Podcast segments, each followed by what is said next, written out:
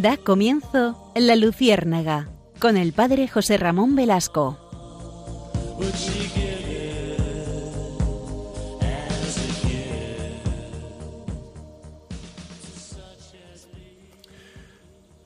Corría el año de 1839.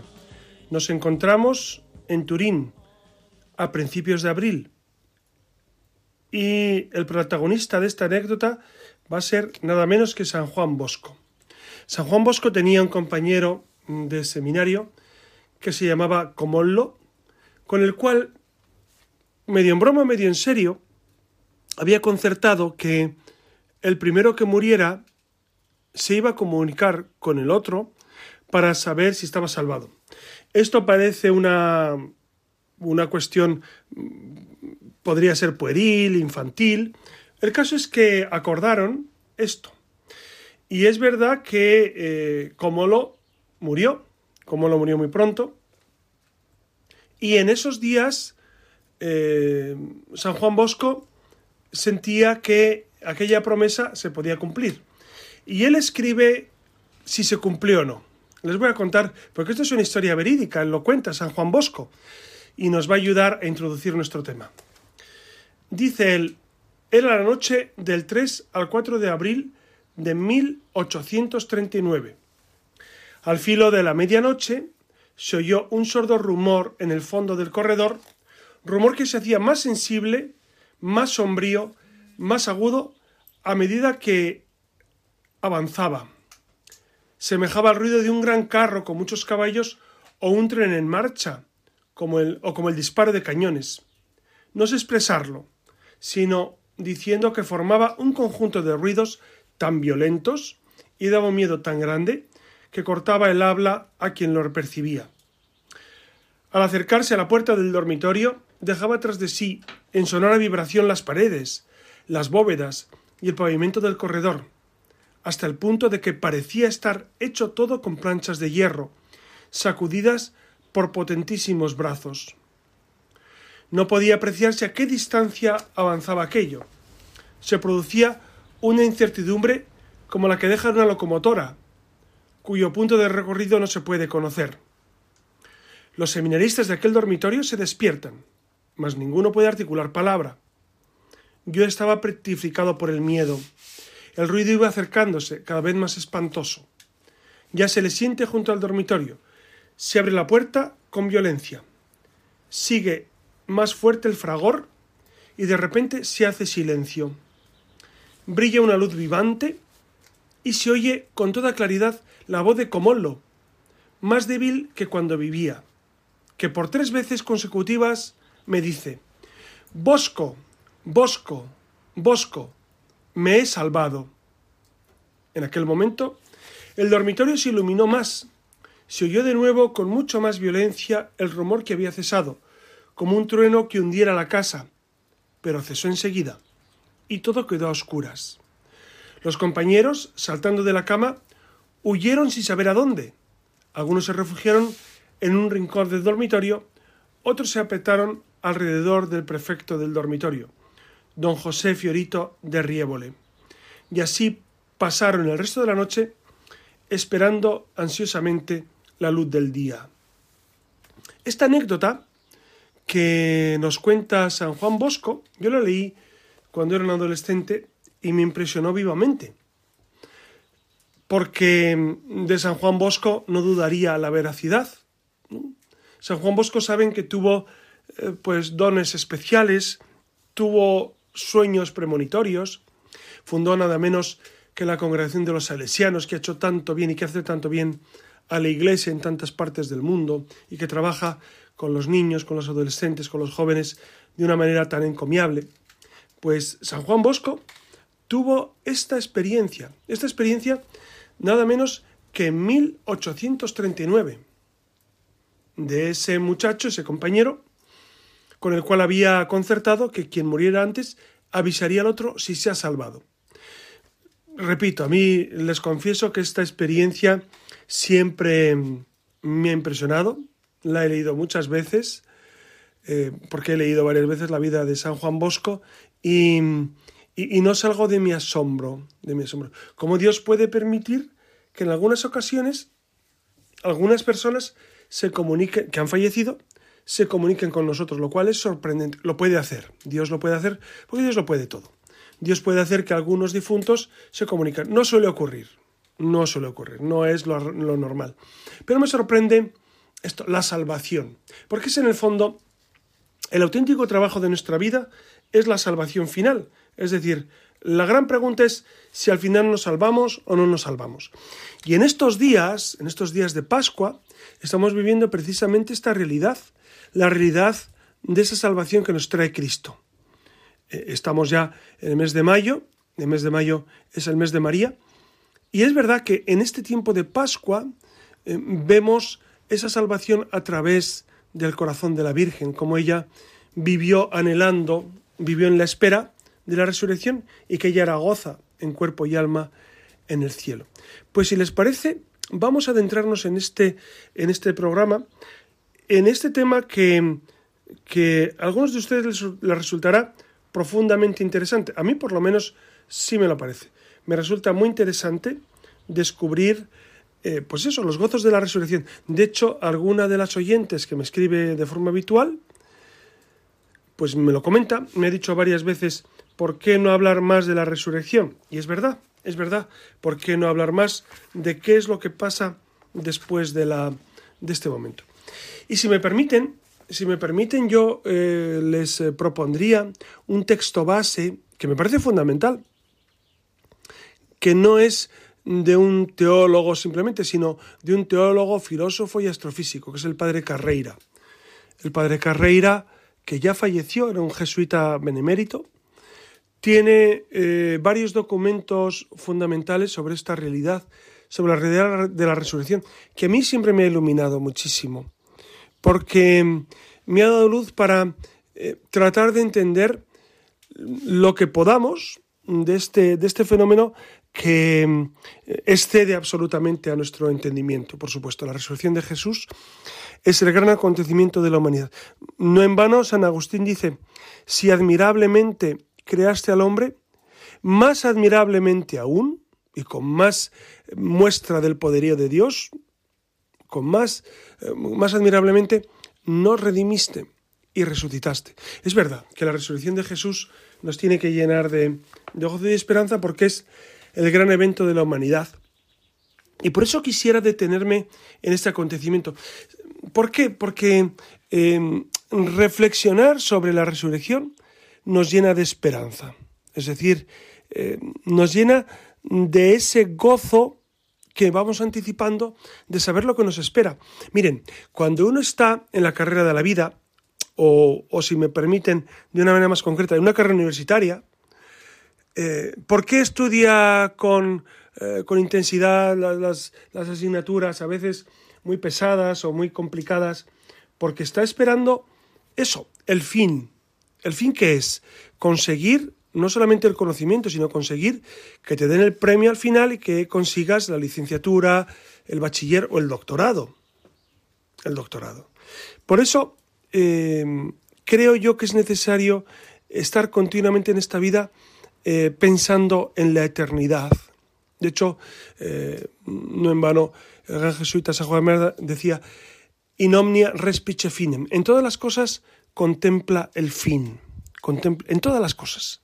En todo lo que hacemos, en todo lo que vivimos, contempla el fin. Por eso vamos a, contemplar el fin. ¿Cuál es el fin de nuestra vida? ¿Morir? No, no es el fin. No. De, de hecho, la, famosa, la famosísima canción de Garabaín, de Sara Garabaín, dice, no es el final del camino, que es una canción preciosa.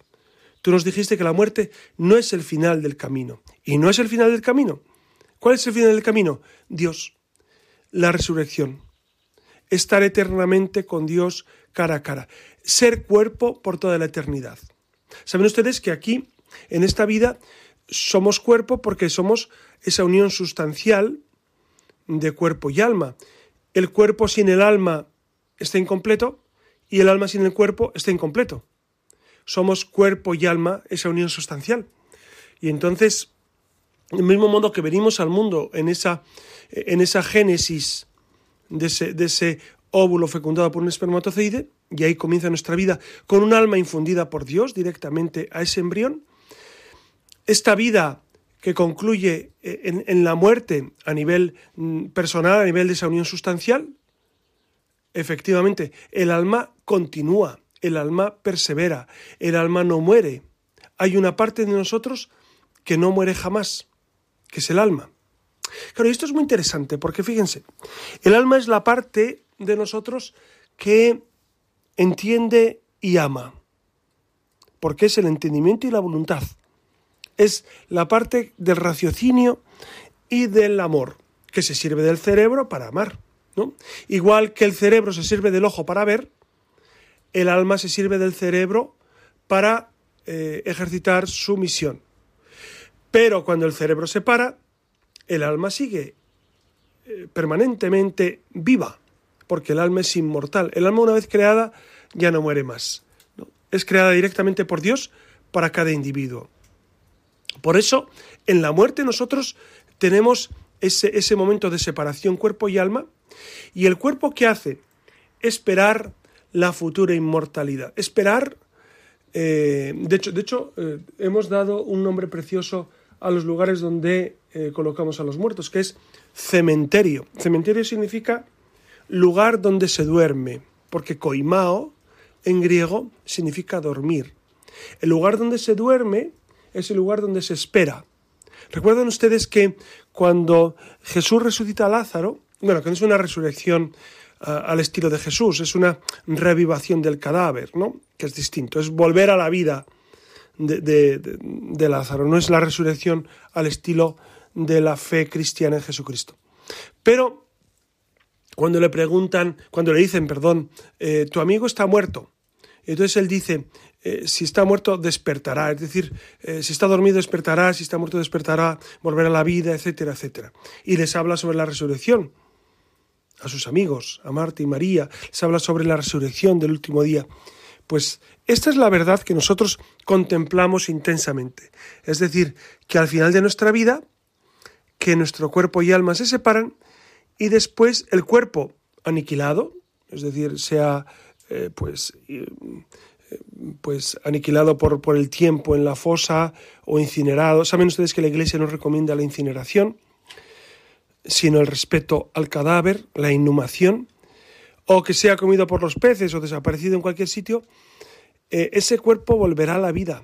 Ese cuerpo, tal y como lo vimos aquí, de una forma gloriosa, una forma nueva, volverá a la vida. Esa es la esencia de nuestra fe. Y esto es lo que tenemos que recordar continuamente. Por eso, si les parece, vamos a ver qué sabemos nosotros sobre la eternidad, sobre cómo es el cuerpo en la eternidad. ¿Sabemos cosas? Algo sí sabemos, no sabemos demasiado, porque saben ustedes que San Pablo dice que ni ojo vio, ni oído oyó, ni entendimiento humano es capaz de comprender lo que nos espera en la eternidad o en, la, la vida futura, porque eternidad solo es de Dios, digamos, la inmortalidad de nuestras vidas. Solo Dios sabe lo que tenemos reservado. Pero mm, a través de la especulación teológica y filosófica, los grandes autores como Santo Tomás de Aquino sí han logrado dilucidar algunas cuestiones que nos pueden ayudar a entender más sobre esta realidad, sobre la realidad de la resurrección. Y me voy a servir de un texto del padre Antonio Rollo Marín. El padre Antonio Rollo Marín, que ya murió, fue un grandísimo dominico de una clarividencia absoluta que escribió un libro que, que nos ayudó muchísimo, sobre todo en, el, en tiempos de formación, Teología de la Perfección Cristiana. Para mí fue un libro esencial en mi, en mi formación, porque mm, ahí aprendí, aprendí eh, pues muchas de las cuestiones fundamentales del cristianismo y, y, esa, y, esa doctrina me ha servido durante toda la vida. Pues precisamente extraído, eh, perdón, extraído de ese libro de la teología de la perfección cristiana, se encuentra este, este texto de los gozos del cielo que les voy a comunicar, ¿no? Porque primero hay que distinguir cuatro conceptos fundamentales, dice el padre Antonio Arroyo Marín. Cuatro conceptos que es necesario aclarar, porque si no, nos diluimos en una nebulosa de conceptos. Primero, ¿qué es la duración? La duración es la permanencia en el ser. Toda duración supone un ser existiendo actualmente. Es decir, lo que dura es porque está existiendo ahora. En este sentido, dura la eternidad, la eternidad dura, el tiempo y la inmortalidad. Es decir, todo esto permanece en el ser. A lo mejor es parece un poco filosófico, pero voy a tratar de hacerlo lo más sencillo posible para entender, porque estas premisas nos van a ayudar a entender luego lo que son los gozos de la eternidad. Por eso, la duración es la permanencia del ser. Segundo aspecto que destaca él, el tiempo. El tiempo está íntimamente relacionado con las cosas mudables, porque el tiempo pertenece a la materia. Es decir, cuando hay materia hay tiempo. Y entonces las cosas cambian de modo de ser. El tránsito, el cambio de uno de estos modos al otro, se realiza mediante el movimiento. El movimiento que ustedes saben que Aristóteles lo ponía como fundamento de su filosofía.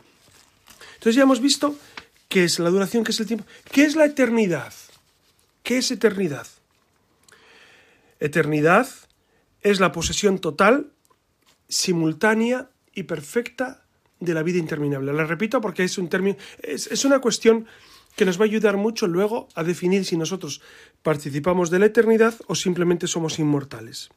Entonces la eternidad es la posesión total, simultánea y perfecta de una vida interminable. Claro, esto solo le corresponde a Dios. Solo Dios es eterno. Podríamos decirlo eh, en términos más coloquiales, eterno es lo que no tiene principio y no tiene fin. Por lo tanto, solo Dios, solo Dios permanece en esa realidad, solo Dios. Es verdad, Cristo se hace hombre y participa de la temporalidad, pero la segunda persona de la Trinidad, que es el Verbo, no participa de él. El Verbo es eterno, es engendrado, no creado, de la misma naturaleza que el Padre y por lo tanto eterno. Entonces ya tenemos ese tercer aspecto que es la eternidad. Y hay un cuarto aspecto que nos va a interesar mucho dilucidar, que es la inmortalidad. ¿Qué es inmortalidad? Pues la misma palabra indica que es no morir. Consiste en una adoración incompatible con la muerte. Aquí nosotros somos mortales. En esta vida somos mortales. Cuando pasamos a la otra vida, somos inmortales, porque nuestra alma es inmortal. La inmortalidad, es decir, nosotros, que somos inmortales, en la otra vida me refiero, coexistimos con la eternidad, pero no somos parte de la eternidad, porque la eternidad, repito, es no tener principio ni fin, y nosotros hemos tenido principio. Nosotros hemos tenido principio cuando fuimos embrión, cuando fuimos un óvulo fecundado, que nos convertimos en cigoto y embrión, ahí comenzó nuestra existencia, por lo tanto no somos eternos. No somos eternos, pero sí somos inmortales, es decir, nuestra alma, nuestra alma no perece jamás. Entonces, ya eh, definidos estos términos, que es muy importante, es muy importante, ¿no? Distinguir entre eternidad e inmortalidad. Entonces vemos, ¿qué ocurre con Cristo? Con Cristo, como les decía, el que es eterno, la segunda persona de la Trinidad, se encarna y se hace hombre. Es decir, toma parte de nuestro tiempo y nuestro espacio. Se hace tiempo y espacio. Cuando se encarna en la Virgen, comienza a ser tiempo y espacio. antes no era. Antes existía, pero no era tiempo y espacio. A partir de la encarnación en, nuestra Santísima Madre, la Virgen, comienza a ser tiempo y espacio. Entonces, asume la naturaleza humana. Asume la, tiene naturaleza divina, como el Padre y el Espíritu, pero ahora toma naturaleza humana. Y comienza a existir con nosotros. Nosotros, ¿qué, tipo de vivencia tenemos? Pues efectivamente, efectivamente nosotros hemos sido engendrados, engendrados de nuestros padres, a partir de ese momento comenzamos la existencia y nuestra vida ya no tendrá fin. Nuestra vida ya no tendrá fin. Hemos sido creados para, para, para ser inmortales. Inmortales no en esta vida, sino en la otra. Porque en esta vida sabemos que todos pasamos por la muerte. Hemos nacido todos en el tiempo y con un cuerpo mortal, y de hecho moriremos todos, efectivamente, y todos resucitaremos como Cristo. Esto es un dogma de fe. todos al final resucitaremos como Cristo. Y esto es muy importante. Es decir, del mismo modo que Cristo resucitó, pues precisamente, precisamente nosotros también le seguimos en esa realidad. Piensen ustedes, yo les ponía este ejemplo otro día en mi parroquia a la gente. Claro, que le toque a una lotería, hombre, pues es muy bueno, ¿no? Y, y te alegras y dices, hombre, qué bueno que a tu vecino le toca lotería. Pero ¿qué tal si le toca a tu vecino y él te ha regalado una participación y te toca a ti también? ¿No es verdad que la alegría es mucho más intensa? Algo así, algo así, si me permiten, es un ejemplo, y siempre los ejemplos adolecen de algunas cuestiones, pero algo así ocurre con la resurrección. Claro, si Cristo solo hubiese resucitado nos alegraríamos.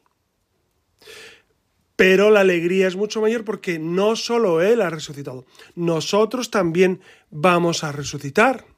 Nosotros también seguimos en esa estela de la resurrección.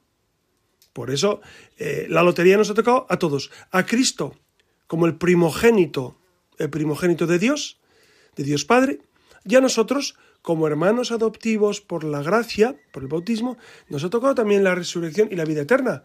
Esto es fascinante. Entonces, esto, esto es lo que, lo que nosotros estamos viviendo, que nos ha tocado la lotería junto a Cristo. Es decir, Cristo tenía, me van a permitir el, el ejemplo un poco quizá banal o vulgar, Cristo tenía toda la serie y nos ha dado a nosotros algunas participaciones y entonces nos alegramos muchísimo porque participamos de esa resurrección de Cristo, ¿no?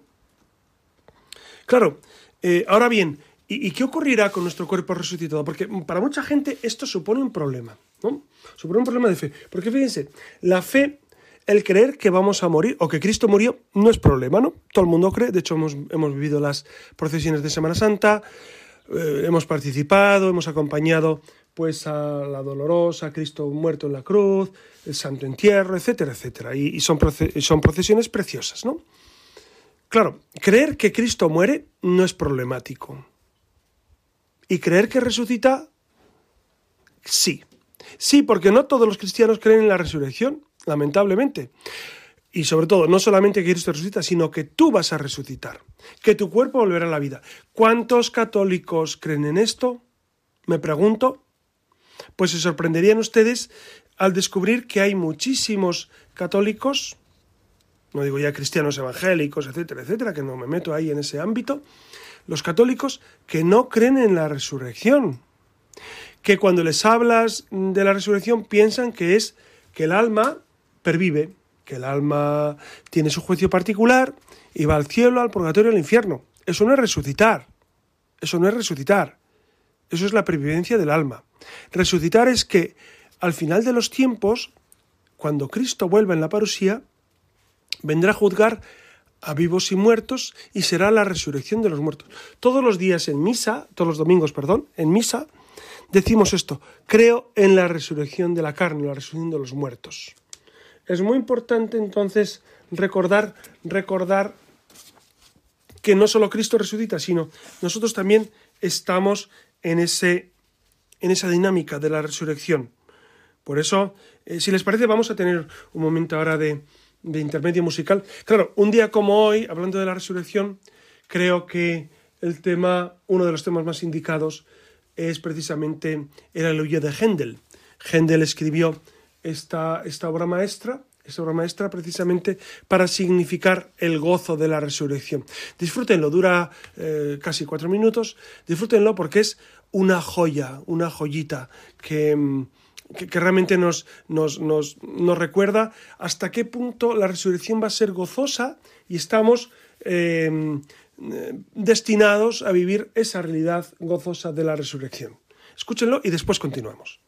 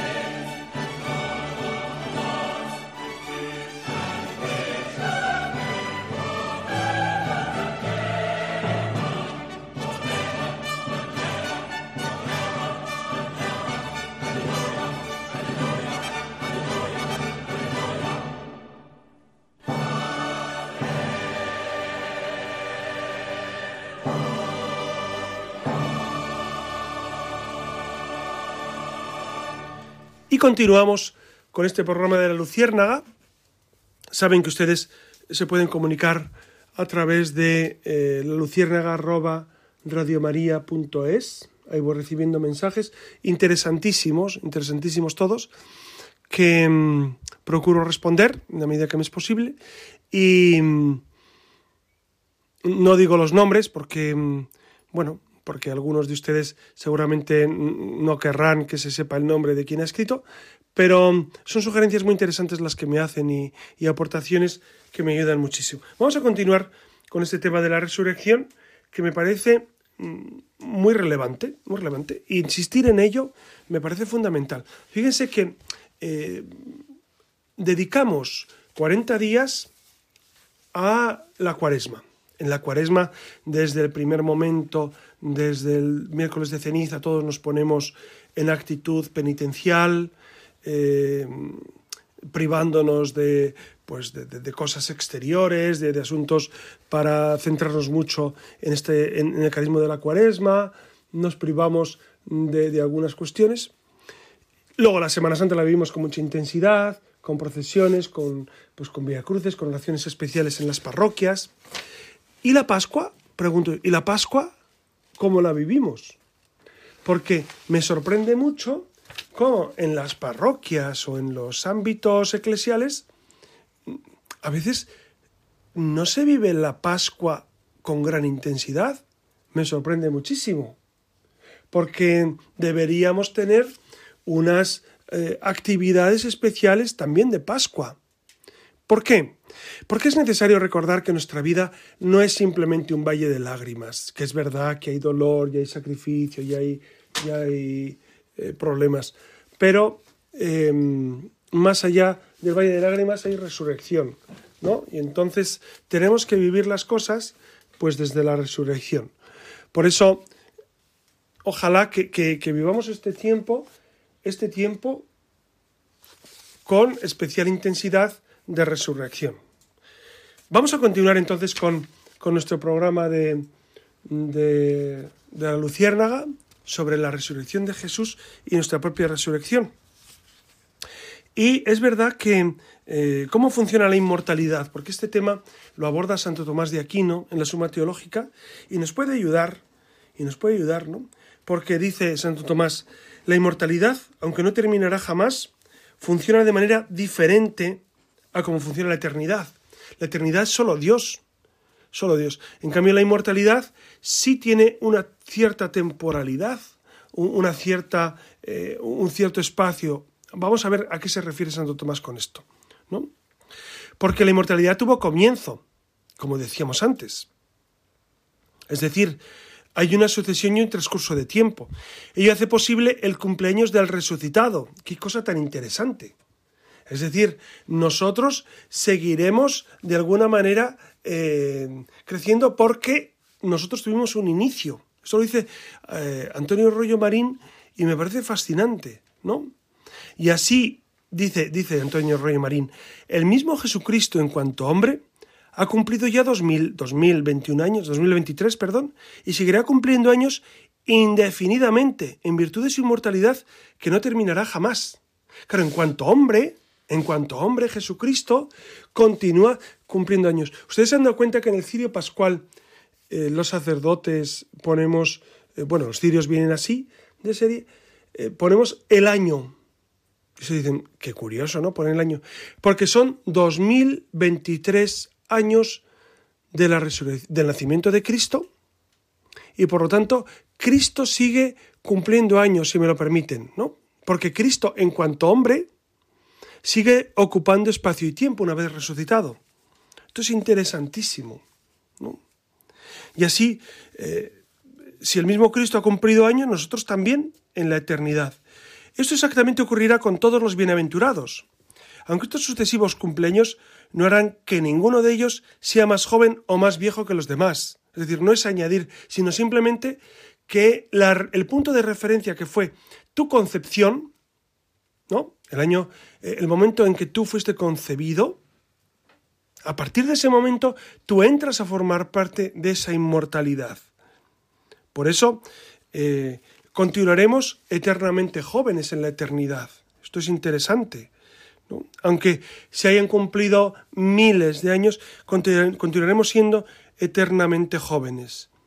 Por eso continúa Antonio Royo Marín diciendo que los bienaventurados resucitan todos en edad juvenil y en ella permanecen eternamente, lo enseñan la mayor parte de los santos padres con San Agustín a la cabeza.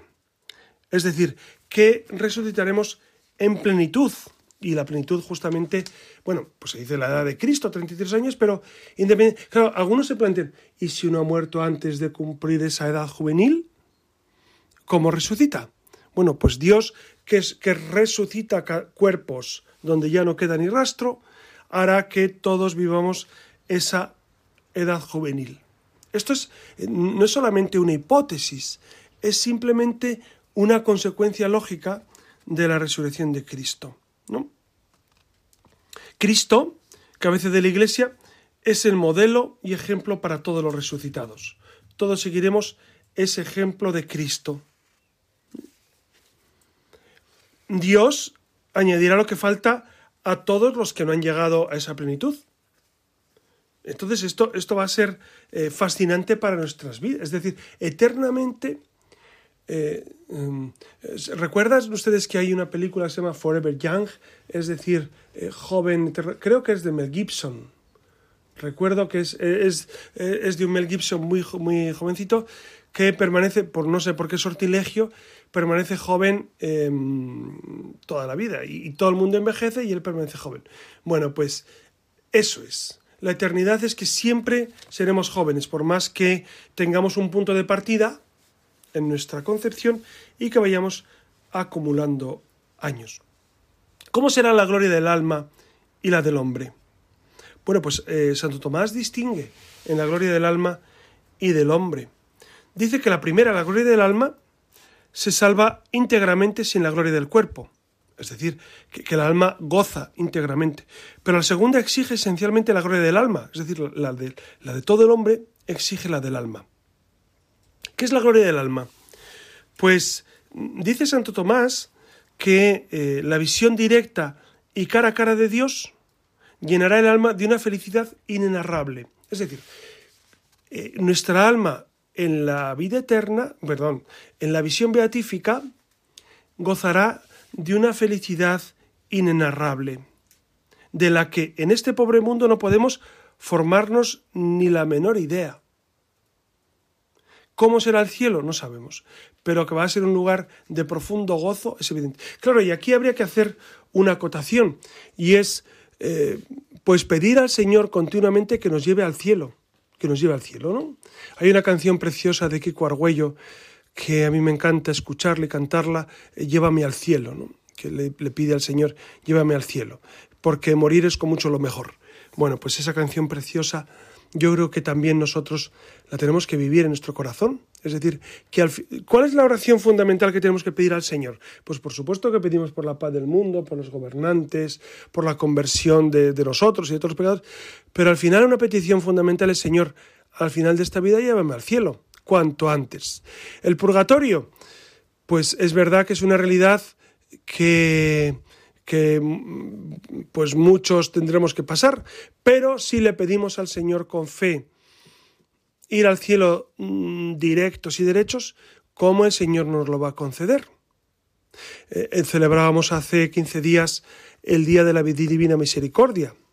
Recuerdan Santa Fosina Kowalska que nos trae ese mensaje precioso de Jesucristo que dice lo que más le duele es la falta de confianza en Él más que los pecados de todo tipo, los siete pecados capitales, las ofensas contra los mandamientos, le duele la falta de confianza. Por eso, ¿cómo no vamos a pedir al Señor que nos lleve directamente al cielo? ¿Cómo no vamos a pedir al Señor que vayamos a estar con Él por toda la eternidad? Por eso tenemos que pedir al Señor que nos libre del purgatorio, no solamente que nos libre de las penas del infierno, que, rezamos en el Señor mío Jesucristo. Es una oración preciosa que ustedes recuerdan.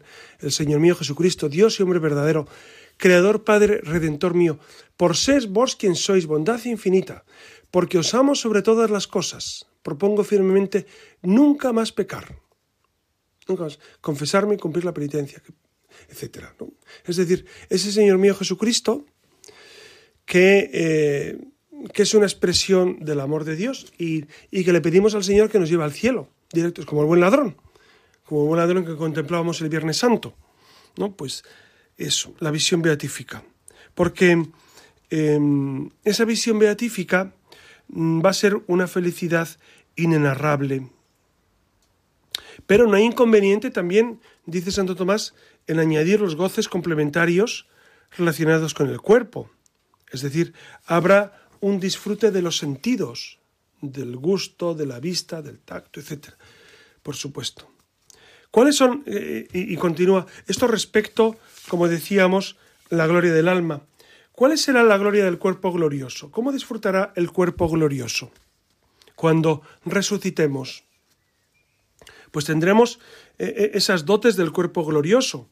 ¿Cuáles son las dotes? Primero es la claridad, porque Mateo 13 dice, los justos brillarán como el sol en el reino de su Padre. Brillarán como el sol. El cuerpo de cada bienaventurado en la resurrección brillará con su propio resplandor, unos más que otros según el grado de bienaventuranza que mereció en esta vida. Este resplandor variadísimo, aunque incomparablemente mayor que el del sol, no deslumbra ni molesta nada, sino al contrario, llena los ojos de increíble suavidad y dulzura, como lo experimentó Santa Teresa, cuando el, el Señor demostró sus manos glorificadas. Esta claridad, que es eh, ese espectáculo maravilloso del cuerpo de los bienaventurados que brillarán con su propio resplandor. El segundo, el segundo dote, el segundo don, será la agilidad, la virtud por la cual los bienaventurados pueden trasladarse con la velocidad del pensamiento a sitios remotísimos, como hacía Jesucristo una vez resucitado. Jesucristo resucitado puede estar en sitios diversos eh, rápidamente, incluso eh, tener el don de estar en dos sitios al mismo tiempo. Ese es el don de la agilidad. El tercer don es la sutileza. La sutileza eh, es, es, ese don en virtud de la, de la cual el cuerpo glorioso, espiritualizado, secundará perfectísimamente los menores movimientos del alma, procedente del dominio absoluto del espíritu sobre la materia. Es decir, que estaremos absolutamente por encima de lo material. ¿Tendremos materia en la resurrección? Sí, pero de otro modo. Cristo, recuerden que una vez resucitado también era materia. No, no olviden que Santo Tomás le toca, le toca las llagas. No olviden que Jesús come. No olviden que Jesús camina con los dos de Maús. Jesús es cuerpo. Luego, hay una materialidad en el cuerpo del resucitado, una material distinta a la nuestra, por supuesto. Es, es un cuerpo de distinto modo a como nosotros lo entendemos aquí, nosotros lo vivimos aquí. Pero si hay esa materialidad de otro modo, hay una temporalidad de otro modo. Y esto, es bastante lógico. Cristo, Cristo y la Virgen ahora mismo son cuerpo. Eh, el vulgo diría tienen cuerpo. Bueno, si, si, ustedes prefieren tienen cuerpo, pero filosóficamente diríamos son cuerpo, son cuerpo y alma. Y Cristo divinidad. ¿no? Y entonces eh, son cuerpos que se pueden tocar, que se pueden palpar, que se pueden percibir eh, con los sentidos externos. Esto es muy interesante. Eso es el don de la sutileza, por lo tanto, será una materia nueva. Y el don de la impasibilidad es el cuarto don, que es una gracia de los cuerpos gloriosos que los hace del todo invulnerables, es decir, ya no pueden sufrir a cualquier molestia o quebranto, ya no hay sufrimiento, no hay dolor de ningún tipo, ya no hay dolor. En la eternidad no habrá ni quebrantos, ni duelo, ni luto, ni dolor. Estos son los dones que el Señor nos dará en la eternidad. Ven cómo es interesantísimo recordar estos dones, estos dones que se nos arrebataron en el pecado original, porque Adán y Eva, antes de pecar, ya poseían una parte importante de estos dones, ¿no? La claridad, la agilidad, la sutileza y la impasibilidad. Los perdieron en el pecado original y nosotros los recuperamos, los recuperamos precisamente, precisamente en este momento de la resurrección. Por eso nosotros, eh, en estas reflexiones que les he propuesto, pues traídas precisamente de nada menos que de Santo Tomás de Aquino y de, y de su gran comentario, uno de los grandes comentaristas que fue Antonio Rollo Marín, pues nos habla precisamente de esa realidad que nos espera. Y es importante vivir de cara a la eternidad, pensar que esta vida, que en muchas ocasiones es un valle de dolores y para ustedes eh, y para mí y para muchas personas es dolorosa en muchas circunstancias, sin embargo, estamos abocados a la eternidad. Estamos predestinados a estar con Dios eternamente, bueno, eternamente, de manera eh, perenne, es decir, no vamos a dejar de permanecer con Dios y en esta y en este en esta nueva vida, en esta nueva vida permaneceremos con el Señor para siempre, con esos dones que les, que les relataba. Por eso es necesario llenar nuestra vida de esta alegría de la resurrección. Vivamos la Pascua si les parece, vivamos la Pascua con gran intensidad, si me permiten, incluso más intensa que la cuaresma. Creo yo que hay que vivirlo con más intensidad, más gozo. Claro, y uno dice, pues a mí no me, no me nace el gozo, no me nace la alegría. Bueno, pues pídansela al Señor. San Ignacio en cuarta semana del mes dice, pedir alegría con Cristo alegre, con Cristo gozoso, con Cristo resucitado. Pedir, que es un don, es un don inmenso alegrarnos con Cristo glorioso, porque Él nos antecede. Por eso les dejo eh, en este tiempo de Pascua, en este tiempo también de María, en este mes de mayo, que es un mes precioso para acercarnos al gran gozo de la Virgen y de Cristo que están ya vivos y resucitados perennemente en el cielo. Me despido ya y les doy mi bendición en el nombre del Padre y del Hijo y del Espíritu Santo. Amén.